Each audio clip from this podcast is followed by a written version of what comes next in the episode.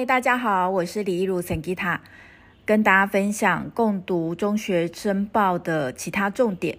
那因为我们刚刚就是有上架的是英文的，念英文画颜色，但是因为中学生报，我觉得它有其他的非常棒的内容，是适合大人，也很适合中学生了解。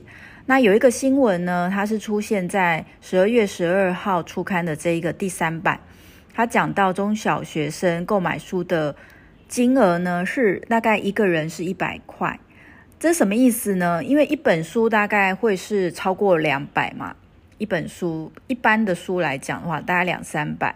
那每一个人的买书的钱是一百元的意思，应该就两个人或三个人才有一个人买书。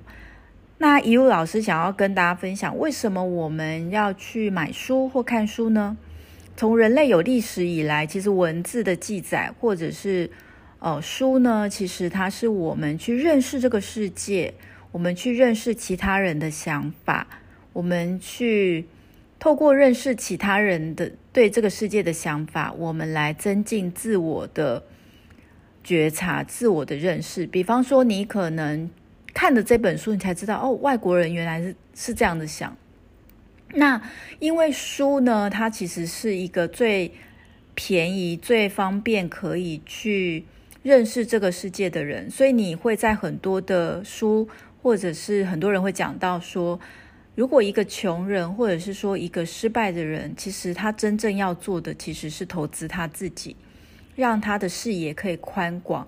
当他的视野可以宽广的时候呢，他就可以从他受困的这个困境能够解脱了。好，那一个呢？另外一个新闻是，我觉得是蛮棒的，就是呃，有一个新闻是讨论到，就是中学生要不要心理健康假？好，那为什么呢？因为呢，在美国奥勒冈州的学生，他可以申请 mental health day，就是心理健康假。另外，如果你呃，就是是中山大学的学生，好，或是未来就是考到中山大学，你也可以请心理不适假。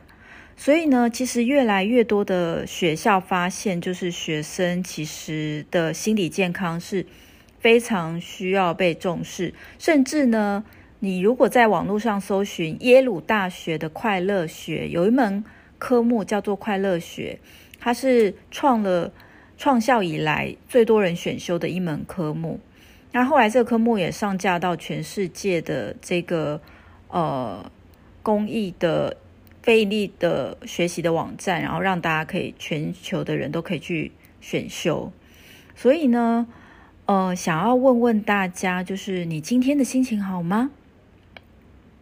那你心情非常低潮很久的时候，你懂得求救吗？你懂得让自己休息吗？在念书念很累，或者是工作工作的很累的时候，我们可以给自己一个心理健康假吗？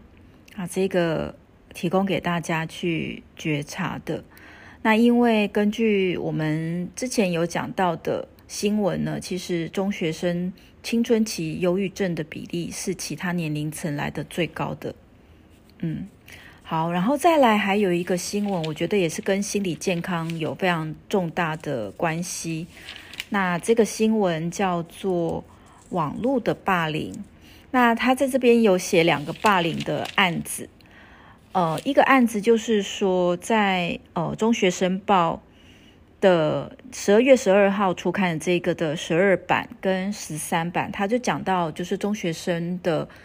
哦，网络霸凌其实非常严重。一个案子就是可能跟同班同学一起打那个线上游戏，然后不小心害害的全队都输了。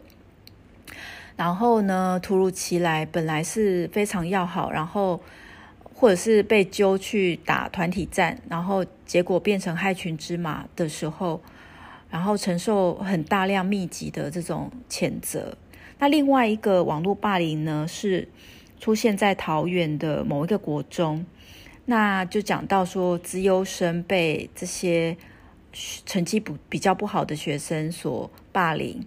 那后来这个资优生他没有写说他到底是怎么了？他后来就是他成为一个旁旁观者，他不敢去跟老师说，也不敢在群里面去帮助他。后来这个学生他就是位置就空掉了。那我也不知道说到底他的位置空掉是还在世吗？还是说转学了？那不管是怎么样，代表说这个资优生其实他成绩也很好，却变成剑靶，其实都是非常令人感觉到伤心的。那所以呢，网络霸凌，不管是我们，或者是我们看到别人被霸凌，我们都要能够去寻求健康的管道，能够去保护自己，也保护他人。那我们建立足够的自信，我们会知道我们的文字是有力量的。